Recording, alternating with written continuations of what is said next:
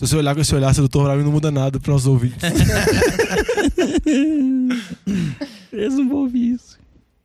Bem-vindos, vai, jovem. Solta Vai, o jovem, pau aí. solta. Vamos lá, velho. Senta a pua aí. Bem-vindos a mais um NFL de. Boteco. E esse cara começaram a falar da porra do trem. Ah, não. Até quando não é pra ser, é. Ô, vou te falar, velho. Eu, eu não queria revelar, não, mas o jovem, ele me revelou o pedido que ele fez na cartinha de Natal pra ele, velho.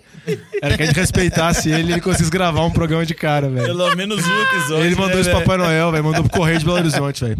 Oh. Até no MGTV. Não, não é possível, cara. Eu vou ter que fazer igual o professor, proibir os celulares, que os caras. É, é sempre Aí pra não tem falar um. pauta. É sempre pra falar. Não, velho. Fudeu. É sempre pra falar uma coisa que vocês estão vendo no celular na hora que vocês estão mexendo. Ô garçom, liga a TV lá, o jogo tá pra começar. Atenção, Podosfera. Vai começar NFL de Boteco.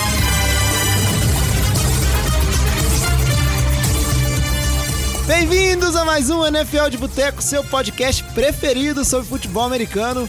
Eu sou o Thiago de Melo e hoje eu tenho aqui comigo Diogão Coelhão, E aí, pessoal? Vitor Oliveira, Oi. Batata É nóis. e Alex Ô, Reis. Véi, agora ele não pode nem dar desculpa que, tipo assim, É, não, o Diogão tá do Hoje meu foi lado. estranho. Hoje foi estranho.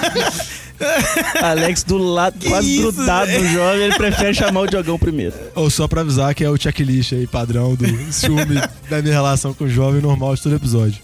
Ah, não entendi isso não, cara. Eu nunca segui essa ordem. O jovem ficou triste agora, velho. Véi, você sempre dava essa desculpa. Não, porque eu só falo do Diogão primeiro porque tá do meu lado. Ah, então tá bom. Eu não. Vocês têm que. Ah, vi que vocês não aprenderam nada no Natal de espírito fraterno, de amor. Mas falar em Natal, como é que vocês passaram de Natal aí? Todo mundo bem? Todo mundo comeu mundo bastante? tranquilo. Eu comi até passar mal, velho. Esteve com suas. O famílias? único pai mas, foi, escalou. mas não foi intoxicação alimentar, não, né? Não. Foi Porque você pode ter que comer muito. passar mal, você pode comer pouco, mas tá estragado o negócio. Tomaram um goró também, que eu sei que vocês são chegados, né? Não, é eu só, não. só a gente, né? Só a gente. É. Algu- É, alguém eu- aí passou bem o sábado, pe- pelas mensagens de WhatsApp. Teve Tava- alguém. tava não, show, viu? Não vou contar pros ouvintes quem foi. Não vou, não vou. Sábado, sábado foi bom mesmo. Mas eu quero saber, mais do que encher a pança de comida natalina e de tomar todas, vocês assistiram os jogos da NFL?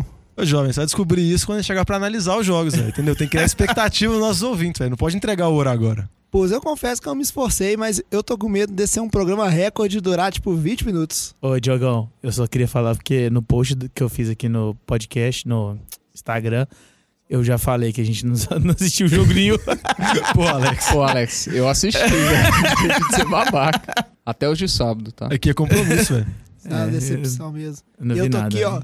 no meio das minhas férias. Mentira, eu vi a recepção de bunda do cara lá de, de- do a Saints. interceptação. A interceptação. Representação. Recepção do time contrário. Recepção, é. Ah, meu Deus. E eu tô aqui de férias trabalhando, vocês não se esforçam mesmo. Eu, Muito eu já te falei que isso não é trabalho, jovem. Você é remunerado? É. E eu que não tô sabendo? É, tipo, é. Começar a remunerado, conversar- Agora nós vamos ter que conversar sério aí, velho. É, Como assim? Você é remunerado e a achar gente que não. aquele- aqueles valores que o jovem passa de É, SoundCloud é, fica tudo pra mito, ele, né, velho? É, pode ser verdade. Na verdade, Mas a, a, a, a gente tem uma conta free no SoundCloud. Ah, mas vocês não me pagam, inclusive você tá me devendo três vezes de Cláudio. Pô, Vitinho, para de tocar esse assunto, velho. Aí os caras, os caras tão reclamando. Velho, eu tô pagando, eu quero que todo mundo pague essa porra. Os caras tão reclamando de uma parada que eles estão me dando calote. Vem não, que eu também pago todo mês, velho. É impressionante mesmo. Mas chega de enrolação, vamos tocar esse episódio porque tô vendo que esse assunto aqui não vai dar em nada. The first career rushing touchdown for Jimmy. E a semana a gente já começa falando das notícias, mas a gente tá meio pobre de Errou! notícia. Errou! Ele não falou do feed. Ah, é verdade. É porque os caras escreveram o negócio aqui no, no Oi, trem. o feed tá um pouco maior do que eu escrevi aí, só um pouco. Mas já que tá nesse ponto aí, lembre-se sempre de curtir, né? O, Eu não tava o- lembrando de jeito nenhum. o NFL de Boteco no- nas nossas redes sociais, sempre NFL de Boteco, Boteco com U, Instagram, Facebook. E se quiser mandar um e-mail, entrar em contato com a gente, pode ser via inbox nessas duas redes sociais ou no nosso e-mail que é nfldeboteco@gmail.com. E como sempre a gente pede aí para você divulgar, né, no boca a boca aí o nosso podcast, mostre para um colega aí que, que tem interesse, mostre para o pai, para a mãe, para quem você desejar. E aí vamos seguir em frente para próxima parte da nossa pauta que é o nosso giro de notícias. The first career rushing touchdown for Jimmy G. E eu dei essa pausa aqui, mas não sei se vai ter outra. Não, esse Não, programa vai dar ser show, velho? Não, não, tem umas notícias aí, ó. Tem- Não, é, mas não, só- só a gente tem. Esse programa vai estar espetacular. Como eu disse, a Coitado do gente, editor. hein? como eu Especial de disse, Natal. como eu disse, a gente tá meio Não, pobre de tá tentando dizer, notícias. você não disse ainda. E uma. A única notícia que a gente tem pra comentar essa semana, eu confesso que foi uma coisa meio esquisita, porque eu não entendi. Mas eu vou pedir pra galera explicar. Que foi esse, esse bafafá, esse furdúncio em relação a Aaron Rodgers, que ele foi colocado na injury reserve. Mas os times estão aí reclamando, falando que isso não pode. E eu vi até boatos que o- os Packers teriam que liberar o Aaron Rodgers na temporada que vem. Mesmo que fosse para recontratá-lo, né? Porque não quer dizer que você vai liberar ele, você não pode contratar ele de novo. A não ser que tenha a CLT de lá, não permita, né? Bom, o que, que a regra diz, pelo que eu entendi na, na minha leitura sobre o fato, é que é, quando você coloca um jogador na, na injury reserve, tira ele da injury reserve seis semanas depois, é, e depois coloca ele de novo na injury reserve, ele tem que ter tido uma nova lesão que justifique seis semanas de, de, de, de lesão. Né? Então, se você tira o cara da injury reserve, usa um dia, não gostou do que viu, não precisa mais dele, você não pode colocar ele na injury reserve de novo, né? E, e é isso que, que o pessoal tá é, sugerindo que o Packers fez, porque ninguém tem uma, uma prova de que ele tem uma nova lesão, de que ele teve uma nova lesão nesse jogo. E aí os times reclamaram pra caramba, jogaram no Twitter lá, tudo isso aqui, e reclamaram com o Goodell, que é o diretor da liga, né? O presidente da liga. O que, que ele fez? Pergunta pro Packers. O que, que o Packers fez? Não vou falar nada. Ou seja, o trem morreu aí. Entendeu? Os times estão putos, mas ninguém vai poder fazer nada, porque a liga não pressionou o Packers pra, pra dar uma explicação do que aconteceu. Então, acho que essa notícia vai morrer assim mesmo. A única coisa que eu posso falar é que se não fosse Packers, fosse outro time com P, daria muito mais polêmica, viu?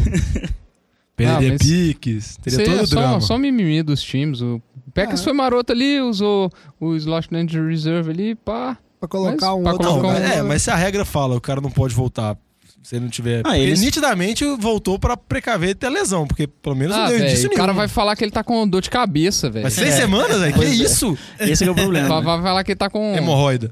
Quebrou o mindinho do pé esquerdo. Sei lá, velho. Amanhã ele chuta a mesa na casa dele lá em seis semanas em casa, pronto. É, mas na verdade, Arranca o siso, velho, dá certo. é isso aí. Fica aí a notícia inútil do dia, que não acrescenta nada pra vida de ninguém. E a gente vai seguir direto pra nossa pauta, porque o que a gente quer falar mesmo é de playoffs. The first career rushing touchdown for Jimmy G. E a gente teve a semana 16, esse monte de jogo aí no Natal. Tivemos jogos no sábado, no domingo e na segunda-feira. E os tradicionais dois jogos da segunda-feira. Da segunda-feira, no caso, no dia do Natal.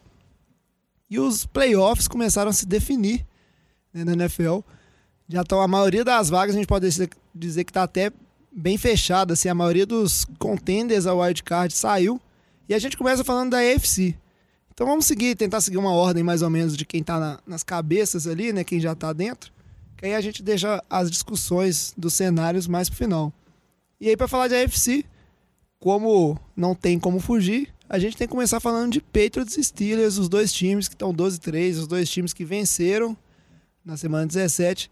Os Patriots, no caso, eles garantiram a bye week por 37 a 16, ganharam dos Bills em casa.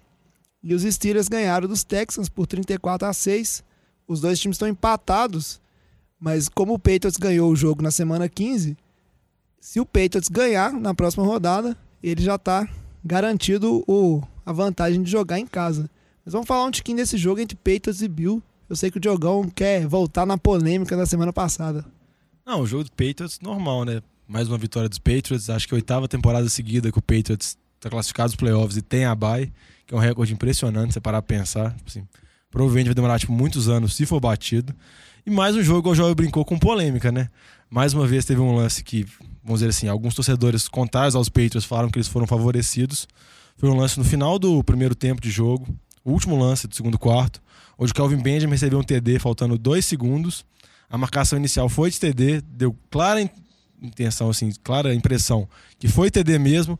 Só que aí no momento que mostrou o replay em câmera lenta, Deu pra ver que no momento que ele tá terminando a recepção dele, que ele tá fazendo o bendito football move, que ele tá guardando a bola, o pé esquerdo dele encosta fora do campo, que configura a recepção. Deu muita polêmica de novo, a NFL divulgou o vídeo explicando pela milésima vez essa regra maldita que ninguém entende. Mas é isso, velho. Mais uma vez o Patriots classificado, mais uma vez o Patriots com polêmica, mas não que fosse mudar muita coisa, que o Patriots venceu de maneira muito fácil o jogo, Dion Lewis correu muito bem, e vale destacar do jogo é que o Mike Gillisley, que estava afastado durante várias semanas, voltou esse jogo, até meteu um TD, porque tanto o James White quanto o Burkhead estavam fora por lesão. Mas o Patriots continua indo, defesa indo bem, ataque indo bem, tudo tranquilo. Eu só queria fazer um comentário aqui, porque eu tava com a pauta da- do episódio passado aberto aqui, ó, acompanhando pra caramba. o início até agora tá igual, velho. Tá... E no, O início tá parecido até agora, na hora de reclamar que a gente não escuta esse episódio, reclama. Na hora de abrir a Eu pauta. tô ali assim, ó, Patriots e Steelers, que que é isso, velho? Que loucura. É, mas o detalhe do jogo é que o jogo tava bem parelho até esse lance. É, Só que aí teve esse lance que arrancou Quatro pontos. quatro pontos do- dos Bills, depois o Rauschka vai lá e erra um field goal, e aí o Patriots desanda e, e abre a vantagem toda do jogo. É, se eu Foi quiser feita no ser muito tempo, chato, podia falar que Buffalo poderia ter ganho, mas eu não vou falar isso, porque Buffalo não ganharia dos Patriots. Pois é, e essa vantagem de jogar em casa, ela tá praticamente garantida pelos Patriots. Porque, o Patriots enfrenta os Jets. eles vão enfrentar exatamente. Assim, se jogar só o Gronkowski, ganha. tipo, o Gronkowski jogar os dois, tanto ataque quanto defesa, com o time especialista. Jogar só o Gronkowski. Acho que ele consegue ganhar. Porque é o Jets com o Bryce Perry. Pois é, então é, é só questão de ganhar e, e os Patriots vão jogar em casa os playoffs inteiros, que é uma diferença muito grande. Já no caso dos Steelers, que ganharam de 36 a 6 do- dos Texans, eles precisaram de ganhar, né, e os Patriots perder. Só que nem a bye, tipo assim, a bye deles, a gente vale ressaltar que eles também garantiram ter a bye week porque os Jaguars perderam para os 49ers. Ô, jovem, calma, vamos na Calma, pauta, vamos- jovem. vamos a na pauta. pauta, Ah, bom, jovem. desculpa, tô E nós empolgado. estamos falando sobre playoffs, viu? Não adianta sempre tentar cavucar São Francisco, não. Mas beleza, os Steelers ganharam um jogo também muito fácil, os Texans estão um time muito ruim. E estão tranquilos aí nos playoffs também, porque vão enfrentar os Browns na semana que vem. Inclusive, né, Diogão? Acho que Acho que eu vou ganhar. uma- alguma aposta desse mundo eu vou ganhar, não é possível, né? essa aposta aí pra você eu vou perder. Mas comentários sobre o jogo. O que vocês acharam de interessante? Esses Steelers sem Antônio Brown. Como é que tá isso aí? Ah, o jogo foi um massacre, né? Pittsburgh ganhou sem fazer muito esforço. O interessante foi que o Antônio Brown fora, machucado, mas tanto Martavis Bryant quanto Juju Smith, Juju Smith Schuster apareceram, foram bem. Le'Veon Bell, mais um TD corrido. O interessante é que foi o primeiro jogo do Le'Veon Bell que ele não tem 20 carregados na temporada. Assim que Pittsburgh tá começando a poupar ele, que ele já tem mais de 400 touches. Ah, não, precisa, não precisa mais, né? O cara tem maior quantidade de touch na liga. É, tipo, e a, e a margem dele é bem absurda. Então, Pittsburgh ganhou. Houston temporada, igual você falou, temporada de Houston assolada por lesões. Javidan Clown saiu machucado nesse jogo pra completar, tipo assim, eles já perderam J.J. Watt, já perderam Deshaun Watson, Brian Cush ficou boa parte da temporada fora. Agora Javidan Clown. Eu acho que eles têm boas perspectivas pro futuro, principalmente o Deshaun Watson provar ao seu que ele se mostrou. E por ponto positivo de, do jogo mesmo que vale destacar é uma recepção absurda do, DeAndre Hopkins, recepção de TD dele. Recomendo todo mundo aí, depois dá uma pesquisada, olha no YouTube. Foi legal demais. Cara, foi absurda essa recepção, porque ele cai, a bola pipocando, ele cai em cima do, do adversário e dá um jeito de colocar o pezinho no, Não, é, no porque. Foi... a bola tá vindo, aí ele com uma mão ele tenta fazer a recepção, então com ele tipo, com uma mão ele dá tipo um tapinha na bola pra cima, aí com a outra mão ele consegue fazer a recepção com uma mão. Nesse meio tempo, ele caindo no meio, trançado com o cara, ele consegue pôr os dois pés no campo. É absurdo, velho. E uma temporada absurda dele, acho que ele tem 13 TDs. É, Não, o detalhe é que ele funciona com todos os QBs que jogaram com ele, menos, Menos com o Brock Osweiler, né? Ah, mas que é uma boa exceção, né? É, não é, não é exatamente. esperado já. É justo. Não é exatamente uma surpresa. Não tira, não tira os méritos dele, não. Mas, é, enquanto a lesão do, do Antônio Brown, o que a gente tem de notícia é que, os, pelo menos o que os Steelers falam, é que ele vai estar apto a voltar para os playoffs. Então é uma boa notícia para esse time, né? Que agora que tem a bye week garantida, é mais uma semana de descanso aí pro Brown. E a gente espera que os Steelers estejam completos, né? Porque isso valoriza os jogos de playoffs. Mas Tem que endurecer o jogo contra os Patriots, né? A gente sabe que eles vão chegar no Super Bowl, mas tem que pelo menos dificultar um pouco, né? Tem uma graça, né? Nos playoffs, né? É, E aí, pra fechar esses dois times, que já conquistaram a baia aí, são os dois primeiros, a gente tem uma notícia que a gente falou no início, mas resolveu deixar fa pra falar aqui no contexto. Uma notícia meio surpreendente de hoje é que o James Harrison, um lendário, vamos dizer assim, linebacker do, dos Steelers, inclusive acho que ele é o, é o dono do recorde de sexo da franquia, né? Teve, participou de vários momentos históricos aí do, do, de Pittsburgh. Ele foi cortado, não estava sendo muito utilizado esse ano, apesar de ter um contrato de dois anos né, assinado com a equipe. Acho que ele jogou só 48 snaps contra quase 500 no, no ano passado. Acho foi que- cortado no sábado. Quem, quando você pensa que não, né? O, o tio Bill tá sempre nas artimanhas dele. Os Patriots resolveram assinar porque ele passou pelo waivers, né? Sem ninguém querer, então ele virou um free, um free agent. E agora James Harrison vai ajudar os Patriots. Não, ele é o. Se eu não me engano, tem pra gente certeza disso, ele é o jogador de defesa mais velho da liga. Assim, ele é quase um ciborgue. A galera até compara ele com o Tom Brady, óbvio, níveis diferentes, mas em termos de que com que a idade não conseguiu, vamos dizer assim, tipo assim, causar algum declínio na pessoa. Ele já foi muito dominante, óbvio que agora já tá numa idade mais avançada. Às vezes o Patriots pode cortar ele no futuro É, próximo, não dá 39 pra anos. saber. Às vezes pode estar pegando ele só pra saber o playbook, né? Também Ah, não dá pra for- saber. Se for olhar, ele é um ano mais novo que o Tom Brady, que tá todo mundo falando, nossa, que cara velho, ele está surpreendendo. Mas quem já viu os Mas já viu o James Harrison? O cara é um armário, velho. O cara tem tipo O- 39 Não, anos. não, ele bate, viu- ele viu- bate nós 5 aqui. Ô, ô, você já viu ele treinando? É, É os uma vídeos dele absurda. treinando é absurdo. Não, com certeza ele não é um ser humano normal. velho. Ele gosta, Com certeza não tem como ele não cair no doping. ele gosta muito de publicar os vídeos dele treinando. É uma coisa meio maluca mesmo. Digno do Beer, do Bambam ali. Mas o- um detalhe é que o, o James Harrison ele teve poucos snaps essa temporada, mas ele teve algumas jogadas determinantes em algumas partidas. Teve, eu tô tentando lembrar que jogo que foi, mas que, que ele fez um sec no lance final para garantir a vitória.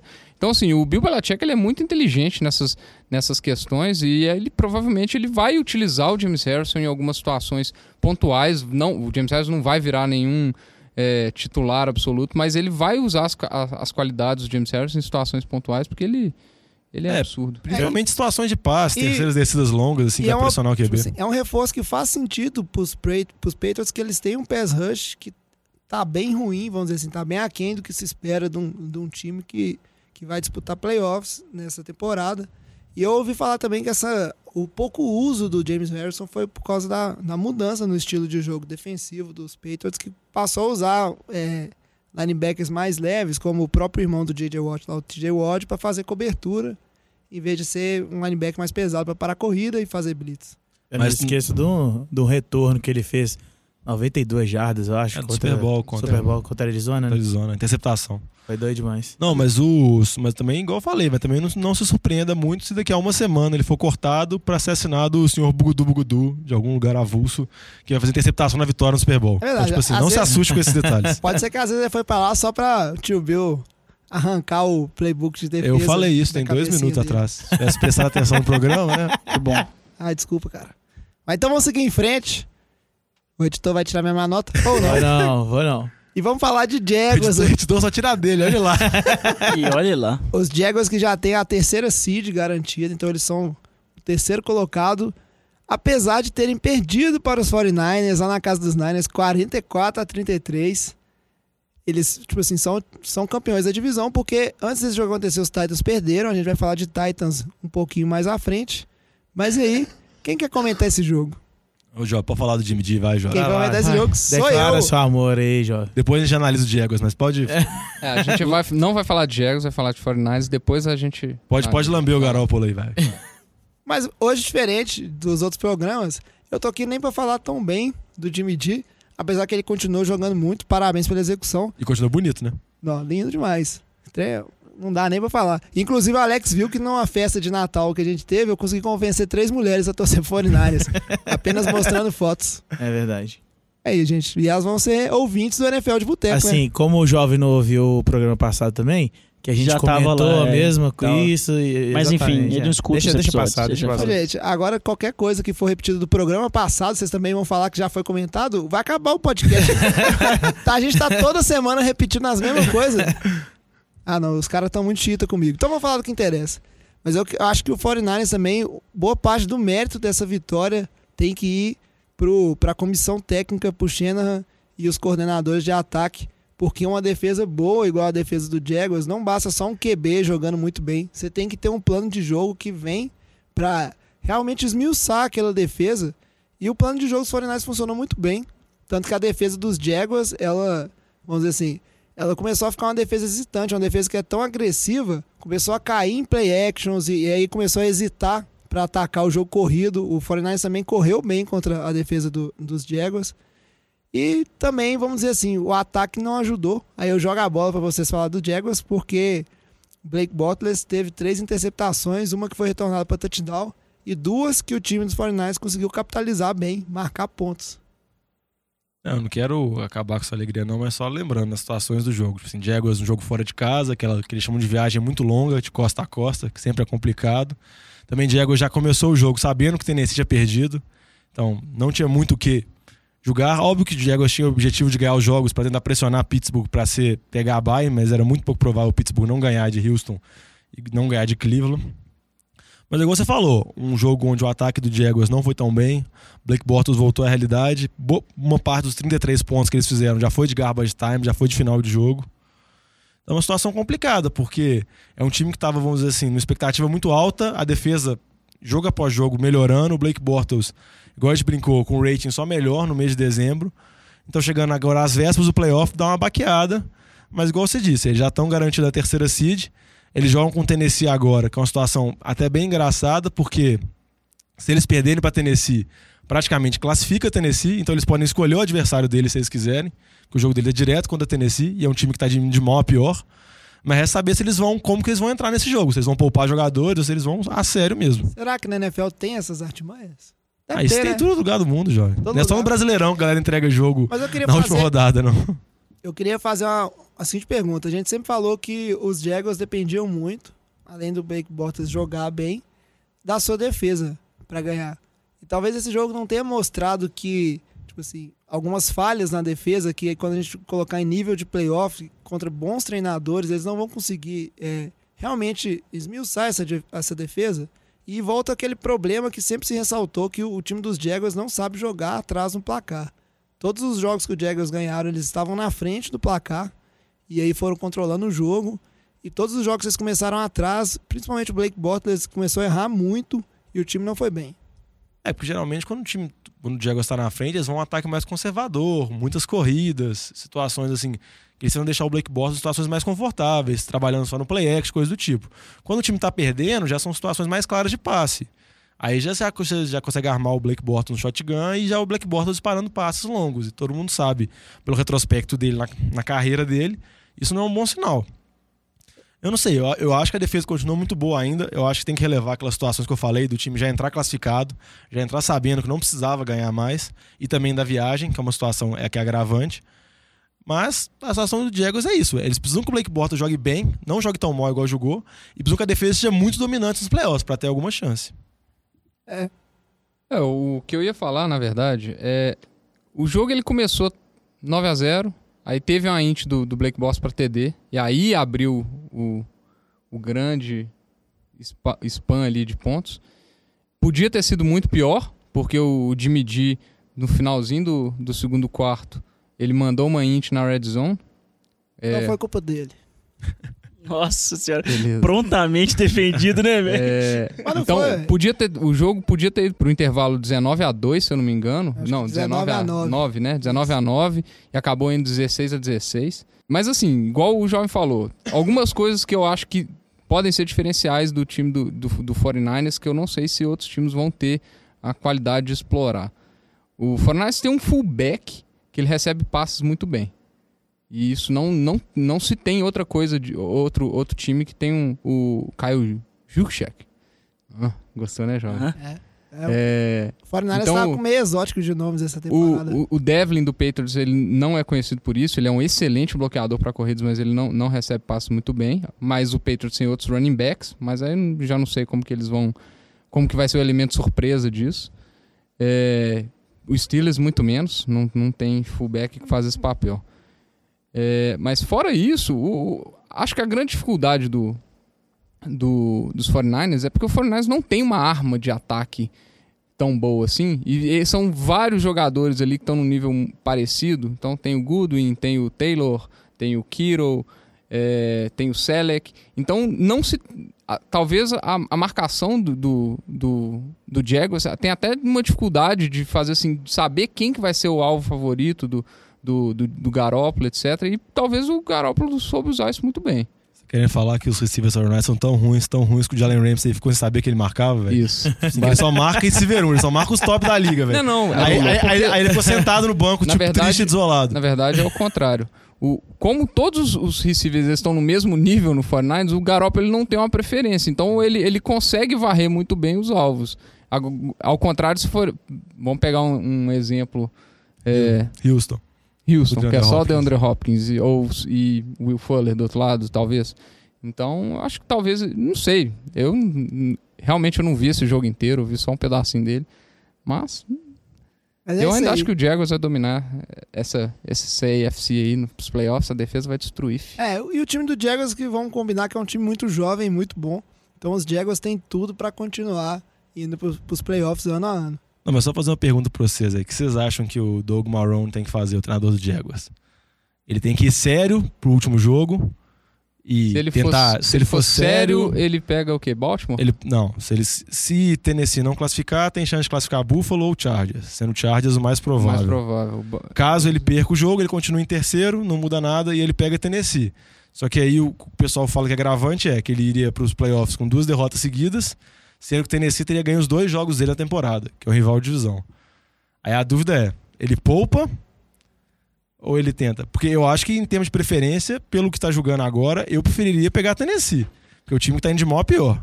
Eu não sei se eu, se eu gostaria, porque Tennessee tem um- um- uma defesa contra o jogo terrestre muito boa e defesa contra o passe muito ruim. Então, você vai abandonar seu jogo terrestre com o Fournette e começar a depender do Blake Bortles? Não sei. Que lançou três É. interceptações e.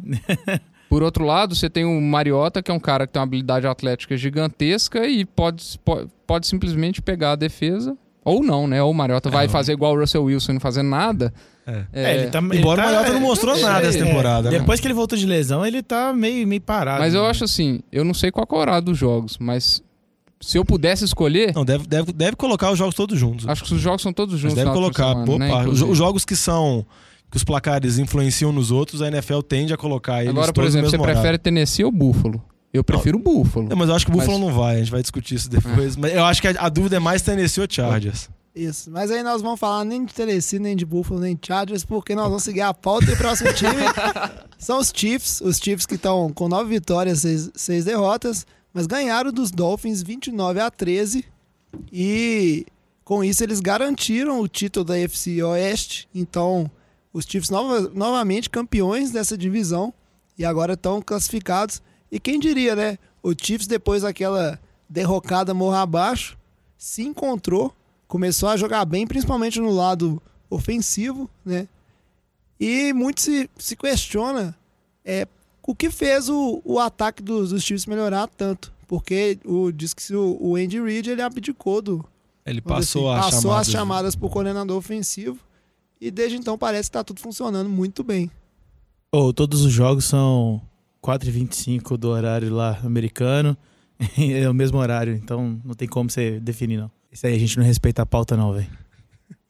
O jovem ficou muito triste, velho. Ô, jovem, com relação ao jogo do Chiefs, eu tenho um comentário a fazer que é simples. Eu acho que eu já cansei de falar, entrega a bola pro carinhante, velho.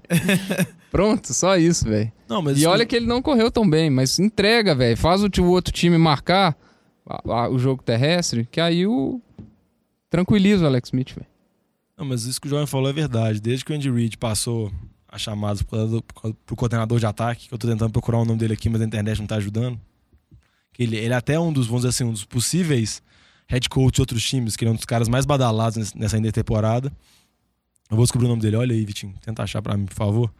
Desde que ele passou, o ataque de Kansas City engrenou, teve as três vitórias, os três jogos metendo mais de 30 pontos. O time voltou a jogar bem, voltou a ter jogadas explosivas de novo com o Tyreek Hill, Travis Kelce voltou a ser acionado. Kansas City parece de novo, tá chegando agora, num, vamos dizer assim, num bom momento. Matt Nagy. Matt Nagy, exatamente. Falam que ele é um dos, ah, vamos dizer assim, os treinadores assistentes mais bem cotados para essa intertemporada. Aí Kansas City agora, como eu falei, tá chegando num bom momento, chegando empolgado e eu acho que pode dar trabalho.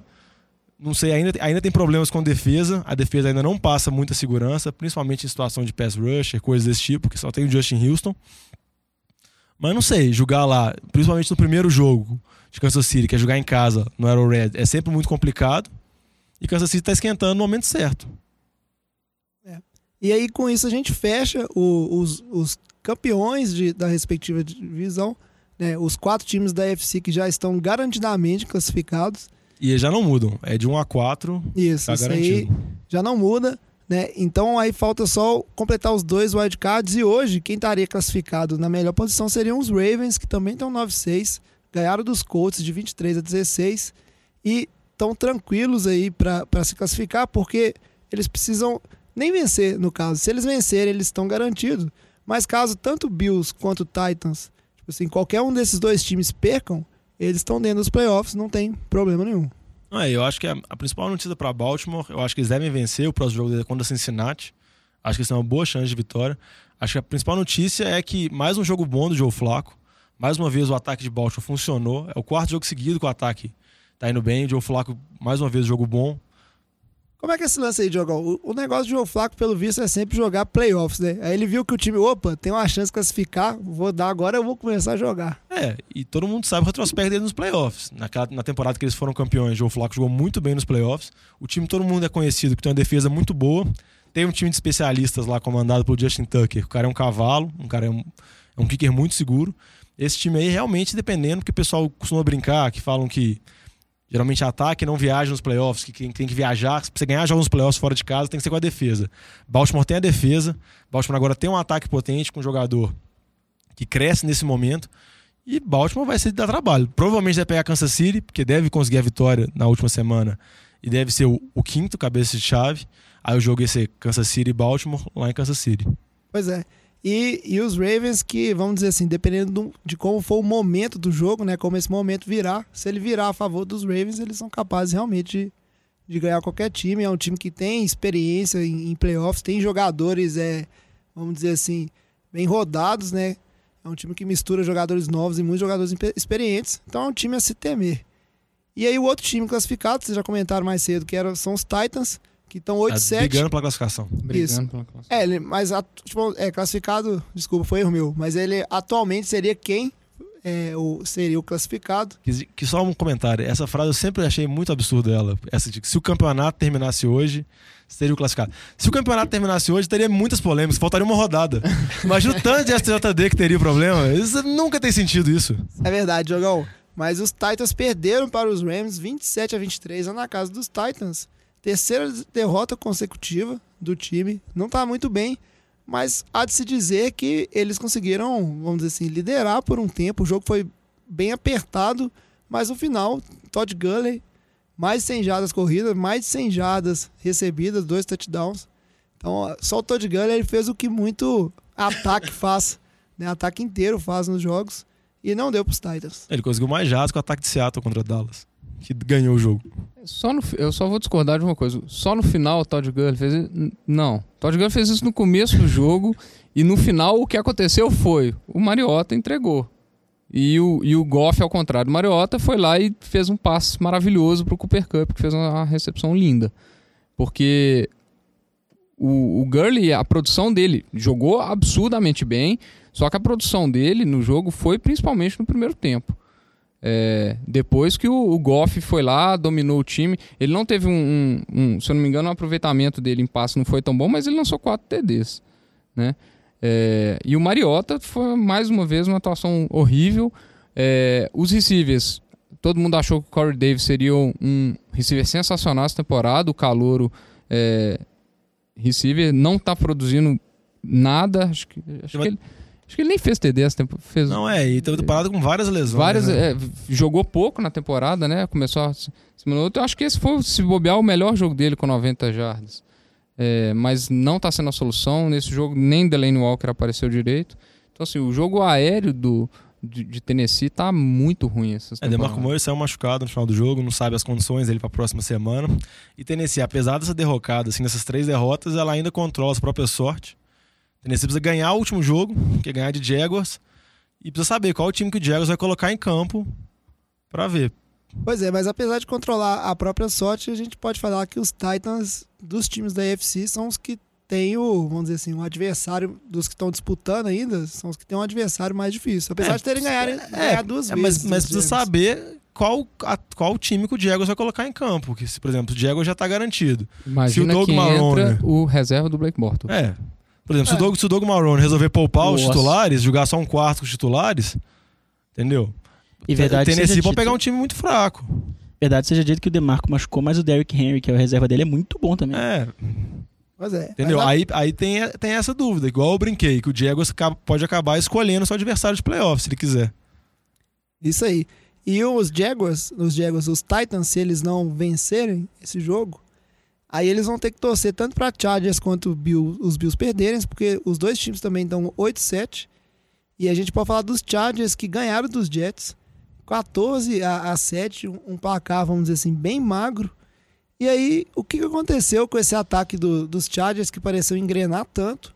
O time subiu tanto de produção e nos últimos dois jogos não, não vem convencendo tão, tão assim mais. Eu acho que começaram a falar muito do Flip Rivers por ser um possível disputa de MVP, aí o ataque desgringolou completamente. Então você acha que foi zica, Diogão? É, só se for, porque todo mundo que a gente fala que é MVP vira zico. O Gurley, coitado agora, que tá Boca nessa de hype pântano, aí. cara. Boca de pântano, que a gente Falando? que se chama. Não, mas nesse jogo contra os Jets aí, por mais que o Jets conseguiu fazer esse TD aí, que foi um TD numa corrida longa do Bilal, do Bilal Powell, boa parte do jogo foi controlado pela defesa do Chargers.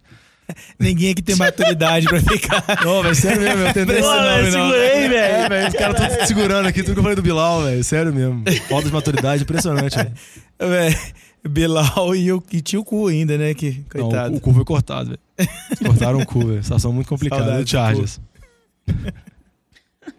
Mas aí, um jogo onde o ataque do Jets foi muito fraco, o Jets já praticamente largou a temporada já. E o Chargers conseguiu vencer, apesar do 14 a 7 não teve muitos sustos. O Chargers agora tem o último jogo em casa contra o Oakland. Precisa Ia ser um ganhar. jogo Bilal contra o cu, velho.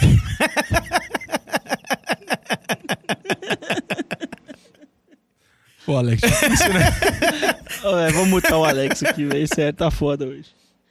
Igual eu falei, pega o Oakland em casa, precisa torcer pra Tennessee perder o jogo. Também tem outras combinações muito malucas, se Baltimore perder, todos os outros ganharem, aí é o empate entre quatro times, aí tem que ver os critérios Nossa. lá, aí já começa a ficar muito complexo. Mas a situação do Chargers, pra simplificar, é tem que torcer pra Tennessee perder do Jaguars e o Chargers conseguir ganhar o último jogo contra o Oakland, que eu acho que tem uma boa chance. Chargers ganhar. Já Tennessee perder pro Jaguars depende de outros fatores. Isso aí. E para fechar os, os concorrentes a, a essa vaga de wild- wildcard que ainda está aberta, nós temos os Bills, que também estão 8-7, perderam para os Patriots, como a gente falou mais cedo. E aí, os Bills, eles precisam só que ou tipo, Chargers e Titans percam e eles vençam o jogo dele contra os, os Dolphins, né? Que, que é claro que eles têm que vencer. Ou que os próprios Ravens percam, porque parece que no critério de desempate, se eles ficarem 9-7, Eles empatarem eles, com os Ravens. eles passariam na frente dos Ravens. É, eles enfrentam Miami, um jogo, vamos dizer assim, que é ganhável deles, mas também não dá pra ter muita certeza, porque esse time de Buffalo oscila bastante. Mas eu acho que é, é muito pouco provável, porque eu acho que o Chargers deve vencer o Oakland. Acho, né? Embora o Chargers também goste de entregar umas paçoca também, quando se espera muito deles. Além de que a defesa do Miami também oscila muito, né? Ah, Miami tudo oscila muito, quebrado. Miami é Jay Cutler, batata. Ô, eu conheço bem, tô ligado. E aí, sobre Miami, uma coisa engraçada que eu ouvi sobre o Jay Cutler, porque na semana anterior, é, a a semana 16, eles jogaram lá em Buffalo. E uma das coisas que mais comentaram, os Bills ganharam de 24 a 16 esse jogo, é que mais comentaram que nunca viram alguém com tanta cara de que tava passando frio igual o Jay Cutler. Parecia que ele não queria jogar, que ele só tava sentindo muito frio e queria ir embora pra casa dele. O Cutler que jogou é, vários anos nos, nos Bears, então ele deveria estar acostumado, né? é, mas é, mas é um dos motivos dele assinado com o Miami, né? Ele foi pra Flórida, Pode pra não ser que seja frio. por isso, né? Curtir uma praia. Mas chega de AFC e vamos partir para falar como é que tá a situação de playoffs na NFC. The first career rushing touchdown for Jimmy G. E a NFC a gente tem que começar falando de quem? Do grande campeão da NFC, dos Eagles, que ganharam dos Raiders na segunda-feira. É, 19 a 10 lá na casa dos Eagles. E com isso eles já garantiram não só a bye, a bye já estava garantida no caso, mas garantiram que vão jogar em casa né, a, a pós-temporada inteira, né, os playoffs. E isso é muito bom porque depois de perder o Carson Wentz, nada melhor que você ter pelo menos o, o, a- o home field advantage. Aí eu acho que o Vitinho preferia jogar fora de casa com o Carson Wentz, viu? Não, com certeza. Tranquilamente. Porque ontem. Ontem. Nós estamos gravando na terça, né? É, ontem o jogo foi deprimente, cara. Nossa, eu assisti até o final. E o jogo foi até as três da manhã. Porque, putz, que jogo horroroso, tecnicamente. E o Nick Foles que teve um primeiro jogo muito bom, lançou quatro touchdowns. Ontem foi horroroso contra uma das piores defesas contra o passe da, da liga. Teve 50% de aproveitamento de passe, um TD, uma interceptação, um rating abaixo de 60. Foi sério, o jogo ontem, para quem assistiu, foi um jogo para se esquecer, porque fala assim: "Não, as duas defesas jogaram muito bem". Nada, foi horroroso. Teve um, um, um spam de cinco jogadas que teve, tiveram três turnovers. Então, tecnicamente, o jogo foi péssimo. É, o Eagles passou sufoco, ganhou no finalzinho. É, teve um, um, TD de defesa ainda no, no último segundo de jogo. É, fora isso, o jogo foi para se esquecer. Demos sorte aí, porque se fosse jogar os playoffs inteiro em Minnesota ia ser muito pior. Não, eu acho que a esperança, vamos assim, do torcedor do Eagles é, já como já garantiu, vai ter a, a bye.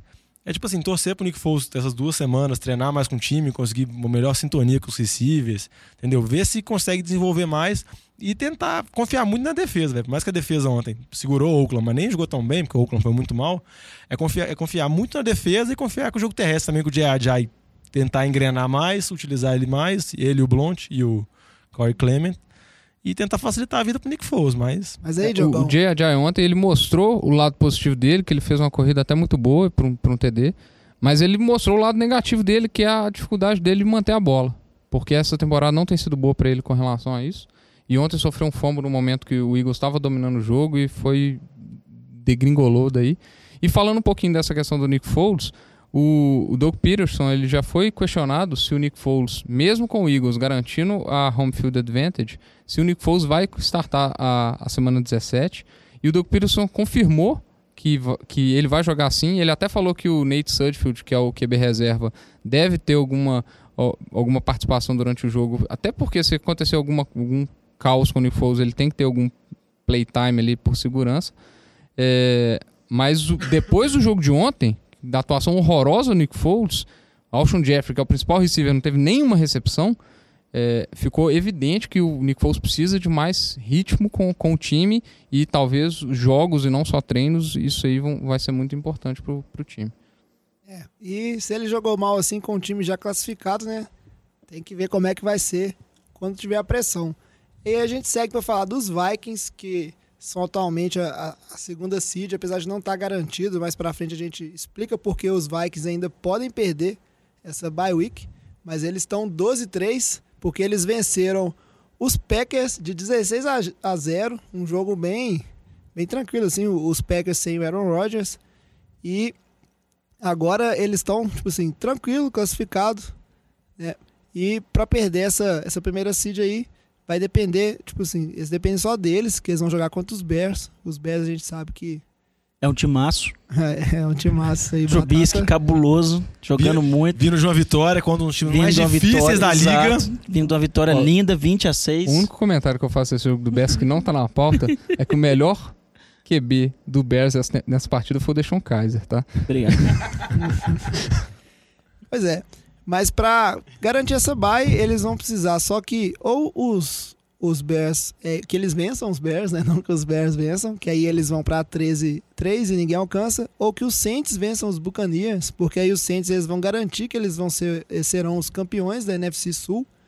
E aí garantem que o time que tem chance de, de passar os Vikings, que são os Panthers, mesmo se ganhar dos Falcons, eles não assumem isso, porque no critério de desempate, os Panthers, eles passariam na frente dos Vikings justamente porque ganharam na, na rodada anterior. A gente, a gente viu uma vitória do, dos Panthers muito boa para cima dos Vikings. Então eles passariam na frente dos Vikings. Caso os Saints percam, os, os Panthers ganhem e os Vikings percam. Não, é- Então, é, é uma- só pra deixar um pouco mais claro aqui, é que esses critérios de empate da NFL são muito malucos. Quando tem um empate entre dois times, o critério de desempate automático é o confronto direto.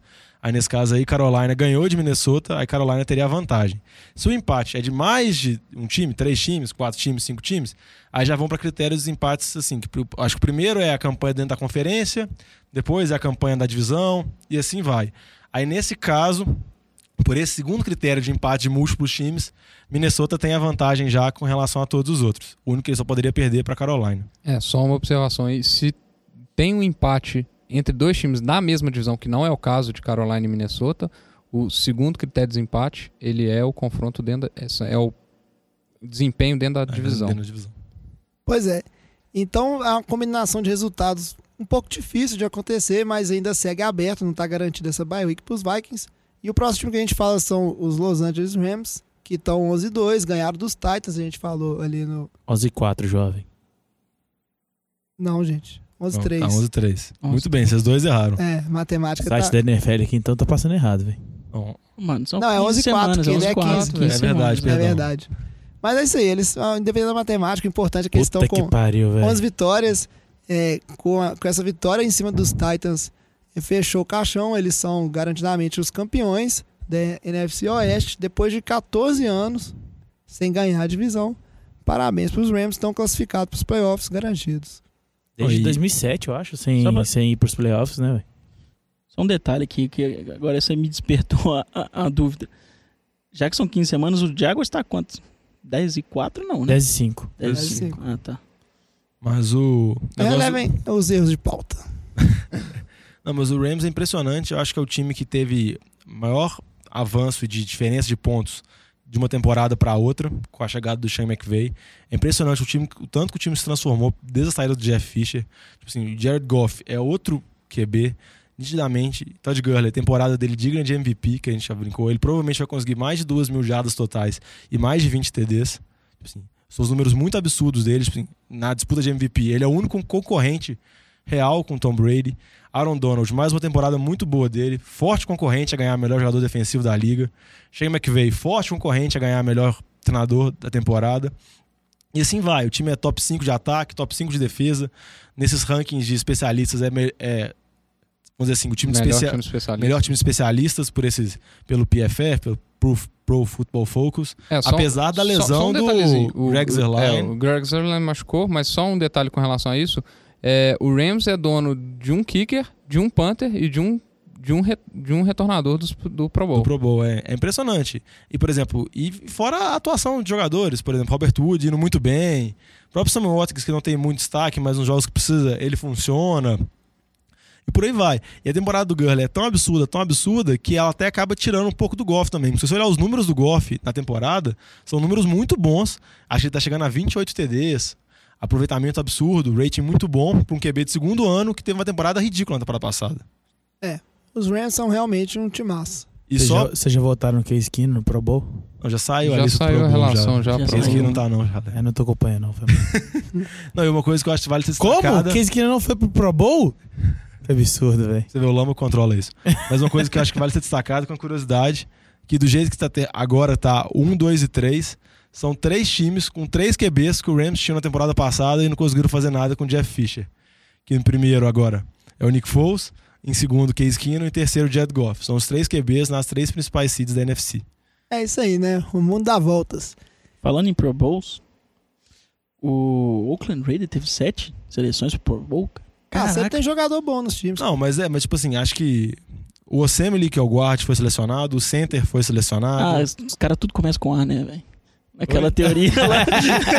os caras com o nome começam com A, todo mundo vota nele porque é o primeiro lá e foda-se.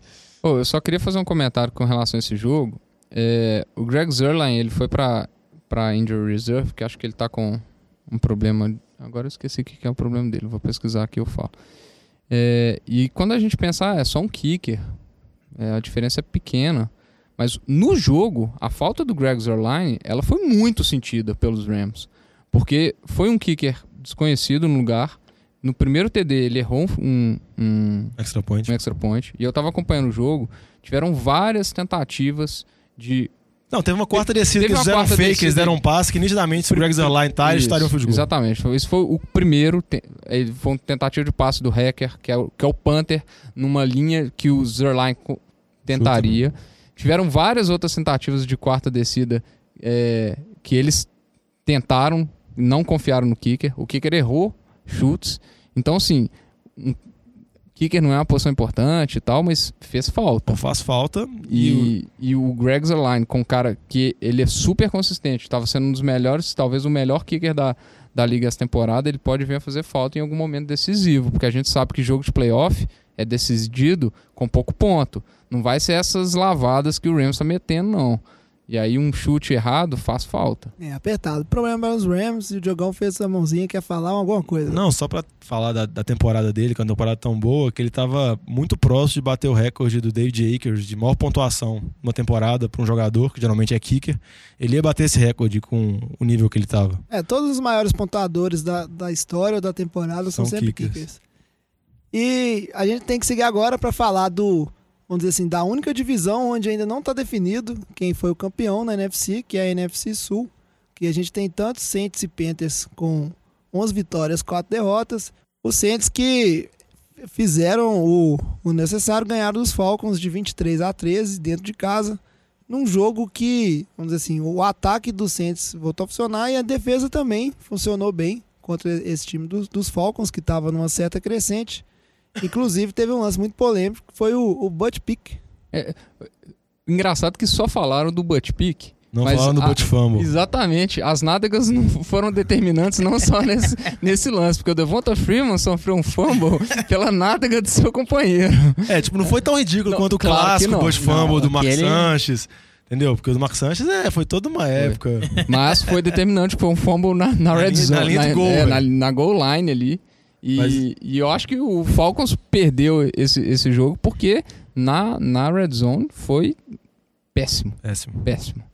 É, e eu acho que isso aí que determinou a vitória. O time foi Saints. muito pouco efetivo na parte de pontuação. A defesa do Saints, que estava rateando nas nas últimas semanas, mostrou de novo um, uma boa, um bom jogo. Marshall Lightmore também, mais uma muito boa partida dele. Conseguiu, fez a interceptação com a bunda, impressionante.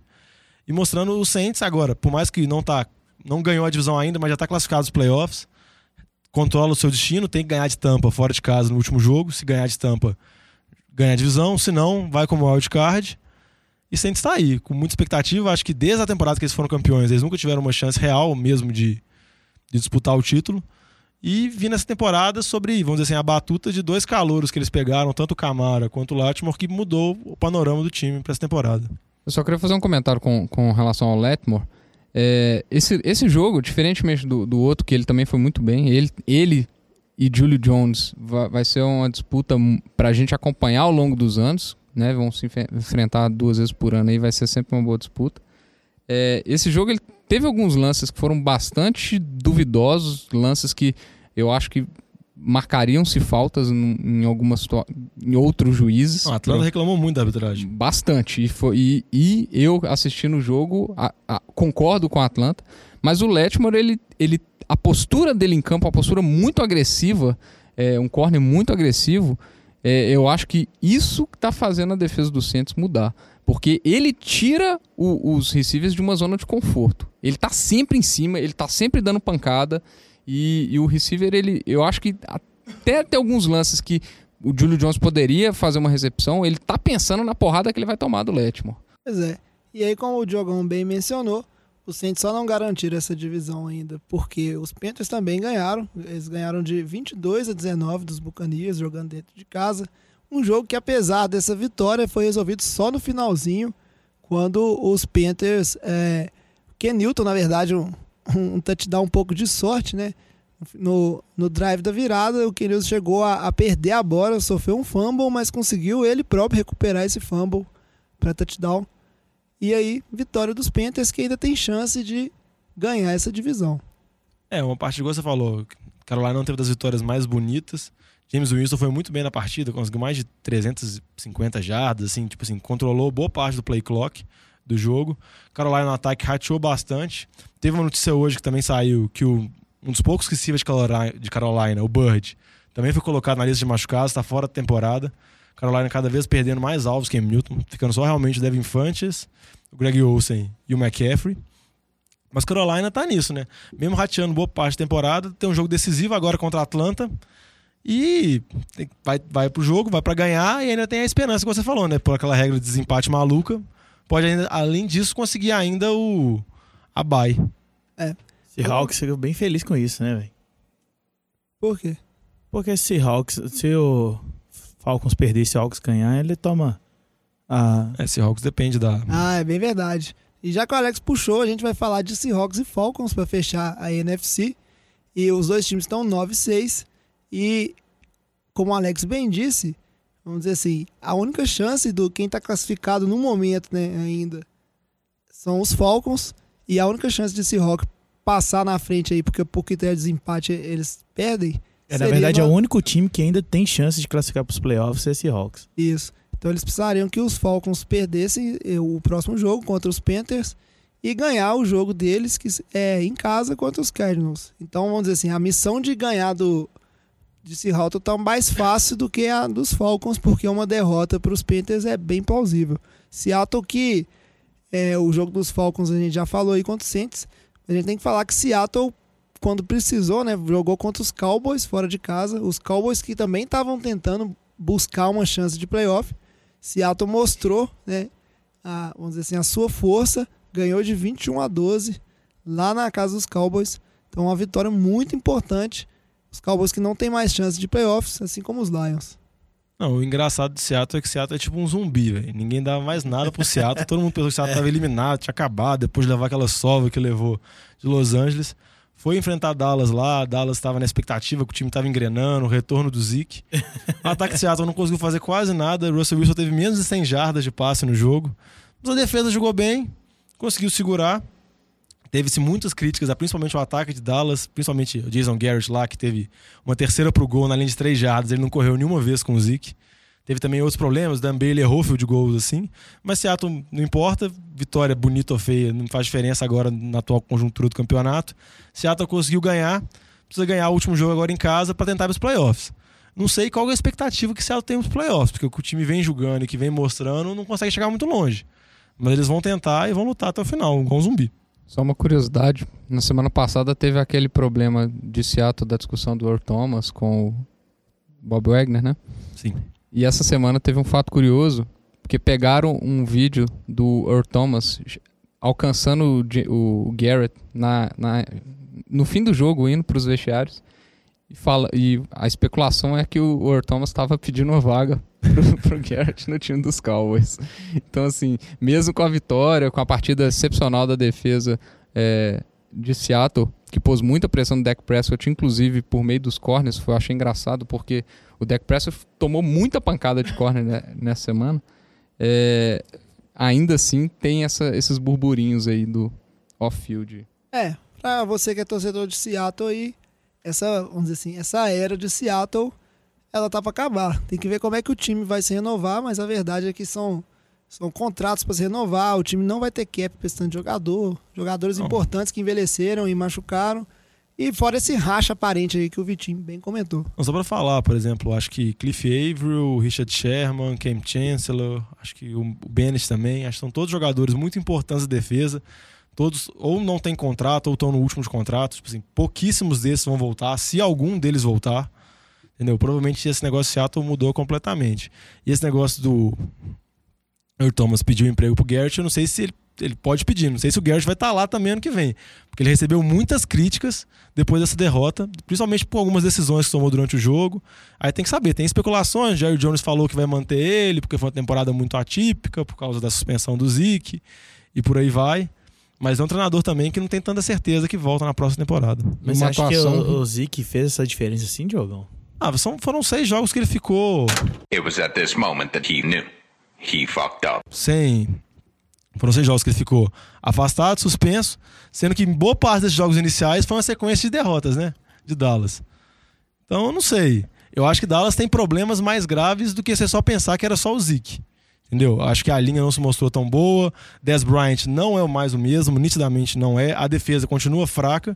E eu acho que a expectativa que eles tinham pela temporada passada, onde o time foi 13-3, muito dominante, que foi uma temporada onde tudo deu certo, tudo foi perfeitinho, tudo muito bonito, eu acho que ela não é mais replicável, entendeu? É, eu ia comentar exatamente isso. Não foi uma temporada que uma coisa deu errado para os Cowboys, Foram né? várias coisas. Foram muitas coisas que deram errado e a gente não sabe de o que, que foi realmente a culpa, né? Foi o Sean Lee que ficou machucado? Foi a suspensão? Foi o corpo de receiver que não, não atuou bem? Foi a linha que a gente falou lá no início da temporada, que teve duas mudanças na linha, mudanças drásticas na linha, se ia ter o efeito, e a gente viu que teve, tanto no, no critério de proteção do, do deck quanto na questão do jogo corrido. É, e eu não sei. Talvez seja culpa do, do É, Garrett. por ele, isso que é uma das ele pancadas no Garrett, entendeu? Porque mostrou que numa temporada onde as coisas não foram acontecendo tudo muito bonitinha, começou a dar problemas, ele não conseguiu corrigir essa rota. Igual, por exemplo, o Mike Zimmer em Minnesota. Exatamente. Teve várias lesões, conseguiu manter. Ou o Doug Peterson em Filadélfia e por aí vai. É por isso que ele tem. E Dallas é um dos maiores times da América, né? A pressão é muito grande em cima dele. Então, Pois é, e com isso a gente encerra os playoffs, né? o playoff picture da NFC. E a gente vai seguir pro nosso bloco final de programa, porque o tempo já tá avançado, não é porque minha cadeira quebrou. Eu achei, eu achei que você não ia falar nada pelo, velho. pelo fato de você estar de cócoras encostado na parede. Não, eu, eu- eu torço muito pra ter pegado o áudio do Crank, velho. Pegou, lógico, que pegou. É, infelizmente minha cadeira quebrou e agora eu tô gravando uma posição desconfortável, então vamos pro bloco de encerramento do programa. The first career rushing touchdown for Jimmy G. Mas antes de encerrar, eu trouxe uma trivia, porque você que nos ouve aí deve ter reparado que não teve trivia na semana passada, porque esses meninos incompetentes falaram: ah, deixa que eu levo, sua trivia foi ruim, mas ninguém faz trivia, então eu voltei com a trivia que eu espero que vocês achem boa, pelo menos. Ô, jovem, não dá pra levar muito a sério você nessa posição estranha que você tá falando agora, não. velho. Peraí, peraí, peraí, peraí, para tudo. O cara me trouxe uma. Você brilhou. O caderninho de trivia eu vou postar no meu, no meu Instagram. E... Ah, gente, É eu, eu estudo, né? Então vou fazer o seguinte: desses, todos esses times que a gente comentaram, te- tem muitos times que ficaram muito tempos. Muito tempos. Tava demorando também, né? Tava faltando esse hoje. A Valeu. gente teve times que ficaram muito tempo fora dos playoffs. Por exemplo, os próprios Los Angeles Rams, que a gente falou aí, a última vez que eles estiveram nos playoffs foi em 2004.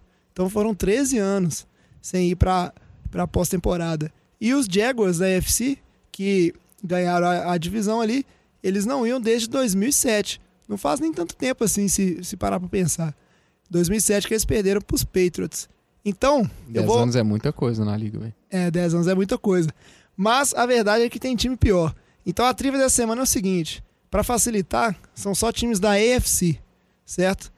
Que os times da NFC a gente sabe que tem uns aí que estão indo, mas que são figurinhas repetidas. Então, desses quatro times da AFC que ainda tem chance de se classificar, nenhum deles está classificado ainda, certo?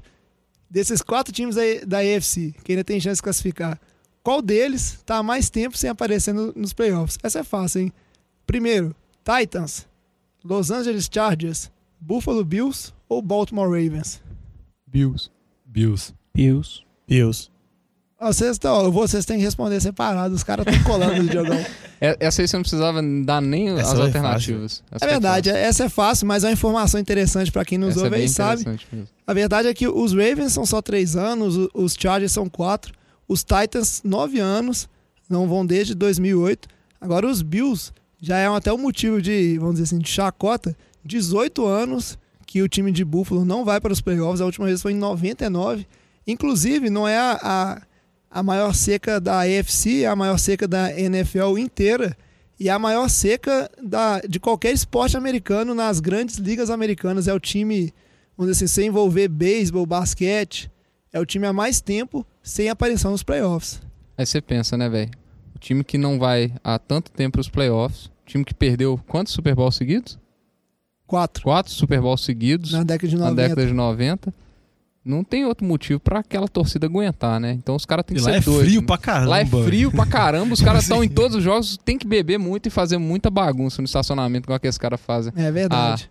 e aí, só pra, só pra fechar o nosso programa, então, fazendo o, o resumão aqui, os times que já, vamos dizer assim, já garantiram o, a classificação ali, né? Se, se tivesse o Diogão, não gosta que fala se acabasse agora, mas só pra fazer Se uma, acabasse agora seria um absurdo. uma brincadeirinha. O ponto é só esse. A gente teria Patriots, Steelers, Eagles e Vikings se classificando e tendo a bye week. E aí os nossos jogos de, da rodada de wildcard seriam Titans contra os Jaguars, Ravens contra os Chiefs, pelo lado da AFC, e Falcons contra os Rams e Panthers contra os Steelers. Acho que o Vitinho não ia ficar muito feliz com esse...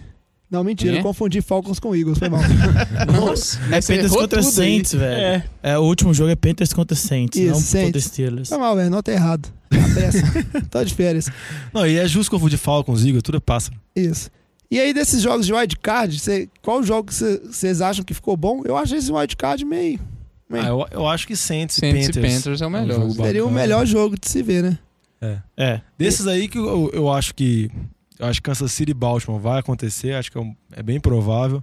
Eu também apostaria. Panthers e Saints também, mais é que- muito provável. Eu brinquei no programa passado que eu não queria que o Titans fosse para playoffs. Eu acho que Jaguars deve poupar jogadores. Eu acho que há chance boa de dar Jaguars e Titans também. Aí no caso da NFC, Panthers e Saints é um ótimo jogo. E eu tenho sérias dúvidas contra a Atlanta. Eu acho que a Atlanta não vai ganhar de Carolina. Eu, acho que Seattle, acho. mesmo zumbi, vai para os playoffs. É. Eu acho que vai dar Seattle e. Seattle e Rams. St. Louis. Rams. Isso. Los Angeles não. Los Angeles. É isso aí. O- os jogos interessantes pra você ficar de olho na semana que vem, a gente já comentou aqui no programa, né? Que são os jogos que, que ainda tem chance de definir posições dos playoffs. Agora, para encerrar aqui, só agradecer o, o e-mail do nosso ouvinte, Brunão, que mandou um e-mail aqui questionando que quando você está numa situação clara de enfrentar um passe. E aí, se a, o, e você tá na. O que a secundária deveria fazer, né? Se você tem um play action, você morder o fake da corrida. ou ficar na cover 1 e fazer a Conforme jogada combinado. conforme combinado. Esse e-mail que é uma crítica direta a mim, na época que eu jogava futebol americano aí. E, e fiz uma chamada que eu também chamava as jogadas, chamei um cover 1, mas caí no play action. Consequentemente, tomamos um touchdown e perdemos o jogo. É, e foi o único TD do que o nosso time tomou na temporada. Era uma defesa boa, né? O... Entregou a paçoca. Entregou. Mas é isso aí, gente. A, a grande verdade é que você deve fazer sempre o que tá combinado na jogada. Futebol... a, realidade do, a realidade do futebol americano é o seguinte: é um esporte extremamente coletivo e não adianta você querer fazer o trabalho dos outros, porque aí não tem ninguém fazendo o seu trabalho. Como diz aquele famoso dito, né? O combinado não sai caro, né? Recomenda-se aí. sempre não cair em play action. Não serve de nada se você for da defesa, velho. Pois é, mas a, a vida é isso aí. E agora eu vou pra limpar as mágoas desse meio, lembrando, me lembrando de um momento muito, muito triste na minha vida. Pra mim, você ia limpar o banco que você quebrou. Isso baixo vai sobrar pra mim ainda por cima. Pra mim, ele ia falar que ele ia limpar as mágoas indo gravar o podcast aqui, todo, todo animado, que ganhou. É, eu fui campeão da minha liga de fantasy, gente. Ó, parabéns pra quem foi também. Fantasy é muito bom. Ano que vem a gente vai investir mais em fantasy aqui no NFL de Boteco, talvez dar umas dicas, Fazer uma É. liga do NFL de boteco. fazer uma liga. Às vezes a gente coloca um site no ar aí pra escrever sobre fantasy. Mas isso aí são promessas de fim de ano. No programa que vem a gente vem com as nossas promessas de fim de ano pro NFL de Boteco. É só Tinha isso que que, nós vamos fazer no próximo verdade. programa. Não, ela vai vir no programa pós-Réveillon. Uai. Não, promessas a gente só faz no Réveillon. E é bom que promessa de fim de ano é aquela coisa, né? Não necessariamente a gente tem que cumprir. Por exemplo, eu prometi o episódio, não, não saiu, gente. Vergonhoso. Mas chega de enrolação, traz a saideira, fecha a conta, passa a régua. Obrigado por ter nos ouvido. A gente espera que todo mundo passou um, um Natal ótimo e deseja aí que todo mundo passe um bom Réveillon, uma boa virada de ano e, como sempre, curtindo o futebol americano para descobrir o, como é que vai ficar esses playoffs aí que a gente tá ansioso para saber. Muito obrigado, valeu e até terça que vem. Falou, Valeu, pessoal. valeu, galera. Valeu, 18. Até ano que vem.